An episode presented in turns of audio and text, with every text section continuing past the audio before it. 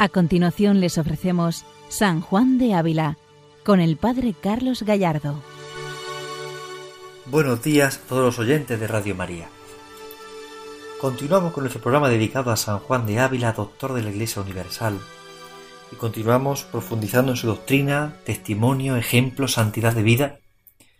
Veíamos este escrito segundo de estos siete nuevos escritos, escritos menores, que se unieron a las obras completas, Comenzábamos en el programa anterior el escrito segundo, llamado Tratado de Anilación, donde el santo comenzaba con un primer punto, insistiendo en ese conocimiento de sí mismo, en ese, en ese conocernos a nosotros mismos, creciendo en la humildad, en ese camino de humildad y amor, caer en la cuenta de nuestros pecados, del pecado en general, del pecado global, para así caer en la cuenta de la necesidad que tenemos de Dios y pensar en Dios y la necesidad de recurrir a Él.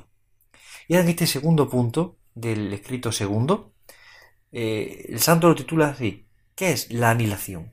Ahora empieza a explicarnos qué es precisamente la anilación. Ahora empieza a explicar el sentido profundo de la anilación, de lo que eso significa, lo que eso supone. Y nos va dando distintas consideraciones para tener en cuenta. Es llamativo que San Juan de Ávila, cuando nos habla de la anilación, usa un esquema muy parecido a que San Ignacio usa en la contemplación para alcanzar amor. En el fondo, la humildad, que en el fondo eso es la anilación, la humildad y el amor van siempre de la mano, van siempre unidas. Por eso, eh, contemplación para alcanzar amor o la anilación en el fondo viene a ser prácticamente lo mismo. Y San Juan de Ávila eh, comienza esas consideraciones muy semejantes a las que San Ignacio nos presenta en la contemplación para alcanzar amor. Y esas consideraciones que hace San Juan de Ávila, todo viene en el fondo a agradecer a Dios tanto bien recibido, como San Ignacio pretende hacer en la contemplación para alcanzar amor. O sea, el camino de la humildad y el camino del amor es un mismo camino, es el agradecimiento, es el reconocer la grandeza de Dios en nuestra vida concreta.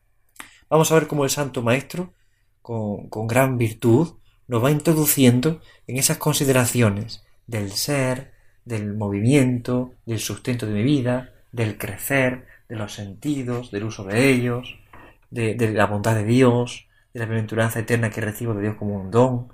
Es decir, todas esas cosas que el santo nos va a ayudar a ir considerando poco a poco, para hacernos crecer en la anilación, que en el fondo es hacernos crecer en el amor. Por eso eh, el amor y la humildad, la anilación, están tan relacionadas. Escuchemos al Santo Maestro, vamos a intentar entrar serenamente en ese espíritu en esa doctrina que San Juan de Ávila nos enseña y nos abre como camino de santidad. En este segundo punto del escrito segundo, donde nos explica San Juan de Ávila qué es la anilación. Escuchamos al Santo Doctor. Para proceder con orden es menester saber qué es anilación. No pienso que es otra cosa, sino conocer cada uno lo que es. Y como a este conocimiento no vengamos sino mediante algunos pensamientos, pondré aquí algunos que me parece que podrán traer al hombre en este conocimiento. Es decir, ¿qué es la anilación? Conocer cada uno lo que es. Es muy sencilla la definición que San Juan de habla de la anilación. Conocer cada uno lo que es. Conocer cada uno lo que es. Es decir, conocimiento propio. Conocer lo que soy. Conocer lo que soy implica humildad. Humildad para ponerme delante de Dios y ver lo que soy. Es el conocimiento de lo que uno es. Y para esto, dice el santo, voy a presentar unas consideraciones, unos pensamientos, para que nos ayuden a conocernos mejor a nosotros mismos, a darnos cuenta de que todo viene de Dios, es lo que el santo quiere hacernos caer en la cuenta. Es la misma intención que San Ignacio presenta en la contemplación para alcanzar amor, la misma intención, conocer que todo viene de Dios y que yo tengo que agradecer al Señor y ofrecerme con Él, ofrecerme. Es curiosísimo esa sintonía espiritual que existe entre San Ignacio y San Juan de Ávila, de la contemplación para alcanzar amor, y precisamente este, este texto de la anilación. Evidentemente el contexto cultural y espiritual religioso de la época es el mismo para San Ignacio y para San Juan de Ávila. Y evidentemente el esquema que San Ignacio eh, sigue es el de la consideración, el de la meditación. Es decir, está usando la memoria, el entendimiento, la voluntad, que es lo mismo que hará San Juan de Ávila. Todos los dos pueden tener la misma fuente común, han leído ambos el ejercitatorio de Santa Gertrudis, han leído también alguna obra de ejercicios piadosos de Cisneros, el abad de, Barcelona, no tanto el cardenal Cisneros, que también, sino un primo suyo que era abad en Barcelona, han leído también sus obras. Ellos han bebido de esas mismas fuentes. La vida de Cristo de Adolfo de Sajonia, pero también se usa la consideración, el libro de, la habitación de Cristo de Tomás de Kempis, son fuentes que ellos dos han bebido. Y por tanto, eh, vemos que hay una sintonía en el conocimiento de, de, las obras de la época y también en el conocimiento espiritual, la sintonía espiritual entre los dos, que es muy parecida. Por esto vemos una gran, una gran coincidencia en la contemplación para alcanzar amor y en este texto de la anilación que nos presenta San Juan de Ávila.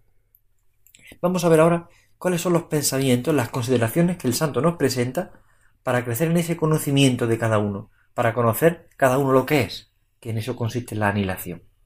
Vamos a empezar a, profundizar en lo que el santo nos presenta. Lo primero que el hombre tiene, dice San Juan de Ávila, es el ser. Y así lo primero que tiene de considerar es de quién tiene el ser. Y si bien lo considera, hallará que lo tiene de Dios y no de sí. Y así conocerá cómo ha de servir a Dios con él, y cómo no tiene de qué se gloriar si tiene gentileza o gracia en el cuerpo, pues no es cosa suya, sino dada de otro. Es decir, la primera consideración tiene que ser el ser. El hombre tiene el ser. Si el hombre es, el hombre existe, el hombre es, el hombre vive. Y esta consideración de que es preguntarnos de quién tengo el ser, o sea, ¿por qué vivo? Y hallará que lo tiene de Dios y no de sí mismo, claro. O sea, uno empieza a pensar y se da cuenta de que yo no me dado la vida a mí mismo. De que, de que las cosas, yo no existo porque sí. Es decir, hay una razón, hay alguien del, quien yo he recibido todo el ser. Hay alguien de quien yo he recibido el ser.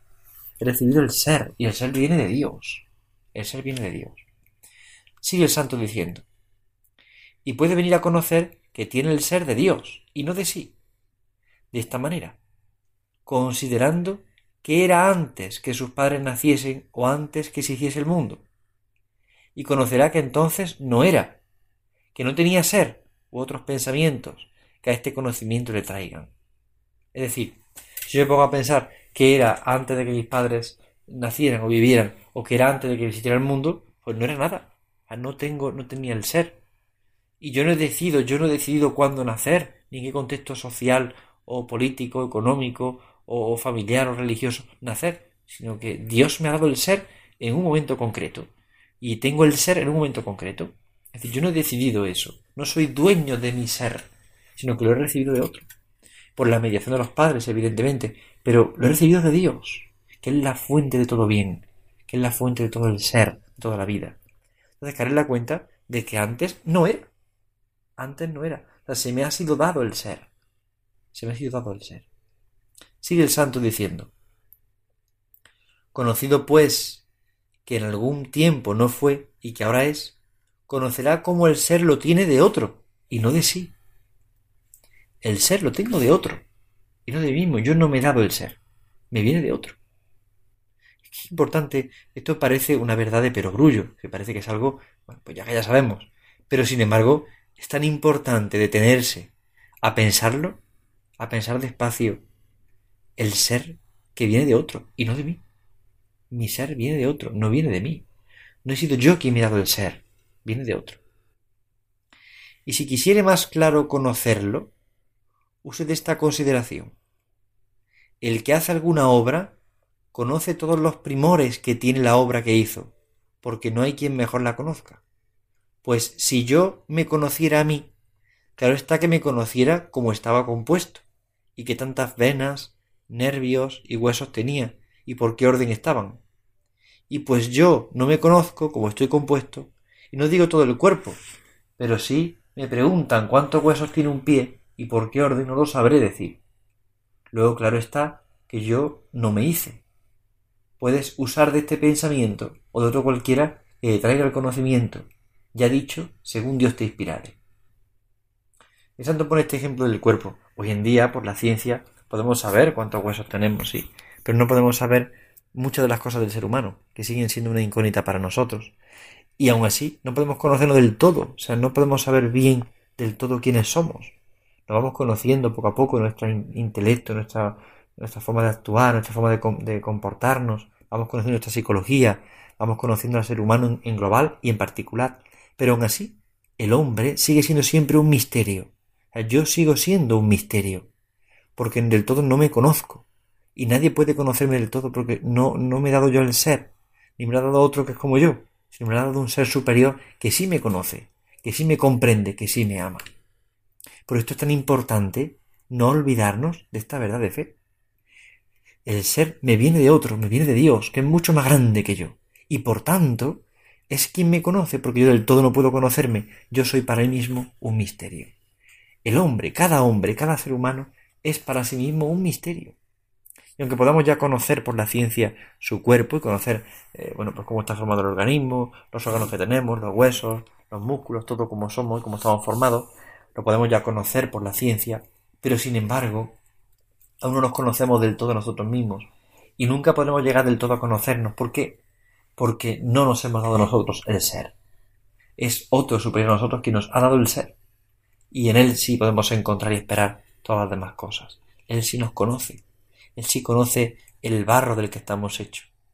Por eso eh, los salmos en la escritura nos recuerdan esta verdad constantemente. ¿no? Si acudimos a la escritura, nos cae perfectamente este pensamiento, esta idea, ¿no? Él conoce nuestro corazón, se acuerda de que somos barro. Los salmos nos recuerdan continuamente esa verdad de fe. Y aunque la ciencia avance y podamos llegar a conocer cada vez más al hombre, lo cual es un misterio, pero seguirá siendo el hombre un misterio para el propio hombre y para la propia ciencia. Pensar en esto. El San Juan de Ávila comienza con esta primera consideración. Piensa en esto. Piensa en el ser. El ser que ha sido dado, Dios te ha dado el ser. No te lo has puesto tú a ti mismo, no te has dado a ti mismo. Es Dios quien te ha dado el ser a ti. Pero tienes que pensar en ese ser que te viene de Dios. Te viene de Dios. Dios te ha dado el ser a ti. Y por lo tanto no te controla, no te conoce, no te ordenas. Es Dios quien lo sabe. Esa es la primera consideración. Pasamos ahora a la segunda. Del ser pasa al movimiento, al moverse. Vamos a ver ahora cómo lo presenta San Juan de Ávila. Dice el santo. Luego, tras esto, considerarás de quién tienes el moverte, y conocerás cómo lo tienes de Dios, porque un hombre muerto no puede menear pie ni brazo, y pues que Dios te da la vida, claro está que Él te da que te muevas, y aún no basta vida para moverte, sino que tengas potencia para ello. Y conocerlo haz en que muchos viven, que no pueden mover un brazo o un otro miembro por tenerlo manco. Luego otra cosa has menester fuera de vida para muerte. Y eso que es, te lo da Dios, porque tú no te lo puedes dar. Es curioso. El santo empieza también a caer en la cuenta de esto. Vamos a ver, nos, ayuda a reflexionar sobre esto, el moverte. Bueno, pues primero es el ser, y vivo y existo, tengo la vida, bien. Pero luego hay segundo, segunda obra de Dios en tu vida, y es el movimiento. Sí, tú te puedes mover así como libremente, pero date cuenta que eso te viene dado, porque llega un momento en que cada uno te pueda mover como el santo pone varios ejemplos, personas que no pueden llegar a mover el brazo. Bueno, pues eh, Dios te da el ser, te da la, capacidad y el, poder moverte. Es decir, puedes mover el pie, puedes mover los brazos. Dios te da la vida, pero también te da el movimiento. Es otra gracia distinta. Dios da la gracia y la potencia para que te puedas mover. Por tanto, es otra gracia distinta. Es otra nueva gracia. Y ahí está el secreto, aquí está el misterio. Es otra nueva gracia. Por tanto, el moverte, el moverte, el movimiento, el moverte. Ahí está el misterio, el moverte. Es otra gracia que te da, otra potencia que te da. No solamente el ser, la existencia, sino también el poder moverte. Dios te da la vida y ahora el poder realizar movimientos, actividades. ¿no? Caer en la cuenta de esto despacio. Pensar que también viene de Dios esto. Considerar como cualquier movimiento de mi, de mi organismo, de mi cuerpo, de mi ser, están ya en el corazón de Dios. Es un misterio. Es un misterio percibir cómo de Dios recibo todas las cosas, el ser, el moverme. El santo sigue diciendo en esta segunda consideración. De aquí conocerás cómo un pestañear, que es una cosa bien poca, no lo tienes de ti, sino de Dios. Y conocerás la gran merced que Dios te hizo en no te hacer inmóvil, como es la piedra o palo u otra cosa semejante, no habiendo en ti más merecimiento que en una de aquellas cosas. Como antes que fueses, no eras ni tenías merecimiento, y así cuando fueras a hacer alguna cosa buena, no tienes de qué te gloriar, pues aun solo el moverte a ella no lo tienes de ti, sino de Dios. Es decir, el santo sigue insistiendo. El mismo pestañear, que es una cosa bien poca, no, lo tienes por ti mismo, sino que viene de Dios. Y poder darte cuenta de la gran merced que Dios te hace, con no haberte hecho inmóvil, sino con poder moverte. Y la piedra, el palo, eso no se mueve, pero tú sí tienes movimiento. Y sin haber hecho ningún tipo de merecimiento, Dios te concede la gracia de poder moverte. Caigamos en la cuenta de esto. Consideremos esto. El santo nos hace pensar en este punto. Es decir, bueno, piensa. ¿Qué es la anilación? Bueno, el, conocer cada uno lo que es. Pues, pues conocer que yo eh, he recibido el ser, he recibido el movimiento, todo me viene de Dios. No, no, no, no vengo de mí. No soy yo quien pueda alcanzarlo con mis esfuerzos solamente. No. Viene de Dios. Viene de Dios. Pero hay un paso más, una tercera consideración. Hay por lo menos nueve en este punto, ¿no? Son bastante extensas. Vamos a ver por lo menos estas tres primeras, ¿no? El ser, el moverse, y ahora la tercera consideración, el sustentarse, el sustento. Vamos a ver qué dice el santo. Luego pensarás cómo el sustentarte te lo da Dios, porque Él cría las cosas con que te mantienes, y esto sin tener tu cuidado de ellas, y considera en particular lo que has comido aquel día, si es pescado, como lo crió Dios en el mar, estando tú durmiendo y descuidado, y lo mismo si es pan o carne, como lo crió Dios en la tierra, y con cuánto cuidado lo crió para tu regalo. Y considera cómo te sustenta Dios, no sólo cuando lo sirves, pero aun cuando lo, le ofendes, y más lo que nuestro Señor te diere a sentir. El sustento. Pensar cómo Él, cómo Dios te sustenta, te sustenta, es decir, te mantiene en la vida. Y Él crea las cosas y las mantiene, las cría, para que tú te mantengas. Y por eso pone el santo el ejemplo de la comida, el pescado, la carne. Bueno, Dios mantiene las criaturas del mundo, de las que podemos alimentarnos, las plantas, los animales, de las que nos podemos alimentar. Dios mantiene, Dios mantiene las cosas creadas. ¿Para qué? Para tu sustento. Es decir, las cosas siguen ahí para ti. Ahí está el misterio del amor de Dios. Es un misterio sorprendente, ¿no? Esa frase de San Pablo que muchas veces hemos meditado, Jesús me amó y se entregó a la muerte por mí. Ese por mí está marcado en la espiritualidad del siglo XVI, en San Ignacio y también en San Juan de Ávila. Muy marcado. Por eso, ahora, en esta consideración que el santo nos presenta es por mí. Es decir, el Señor te sustenta, pero es que las cosas que están creadas están creadas para ti. Y Dios te sustenta así, y te quiere sustentar así, cayendo en la cuenta de que todas las cosas creadas existen para ti, existen para que tú puedas vivir, te, te, te, sostienen en el ser, te mantienen en la vida, es tu sustento. Es decir, las cosas creadas existen para que tú puedas vivir, para que tú puedas estar. Dios quiere conservarte en el ser. Es decir, Dios te ha dado el ser, te da el movimiento, ya te da el sustento. Dios te quiere sustentar.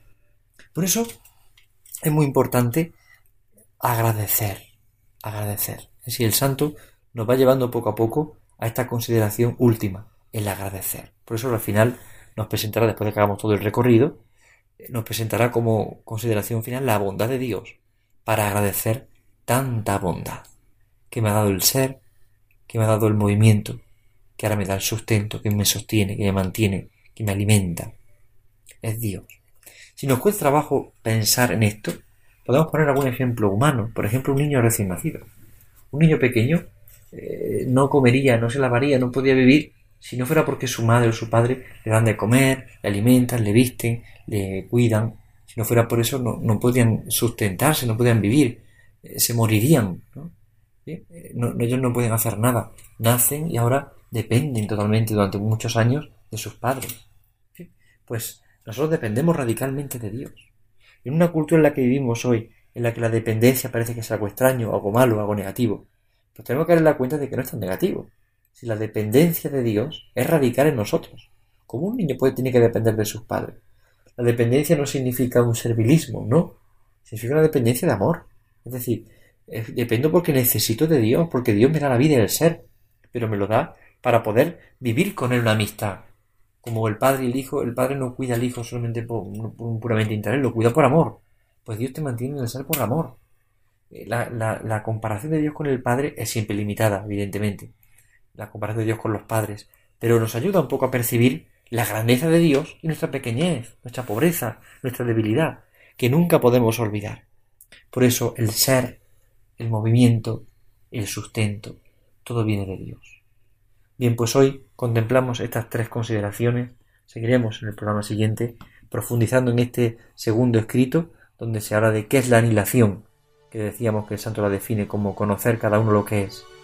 Y seguiremos considerando otros puntos para caer en la cuenta de lo que somos y sobre todo descubrir la grandeza y la bondad de Dios. Buenos días a todos en el Señor, Dios le bendiga.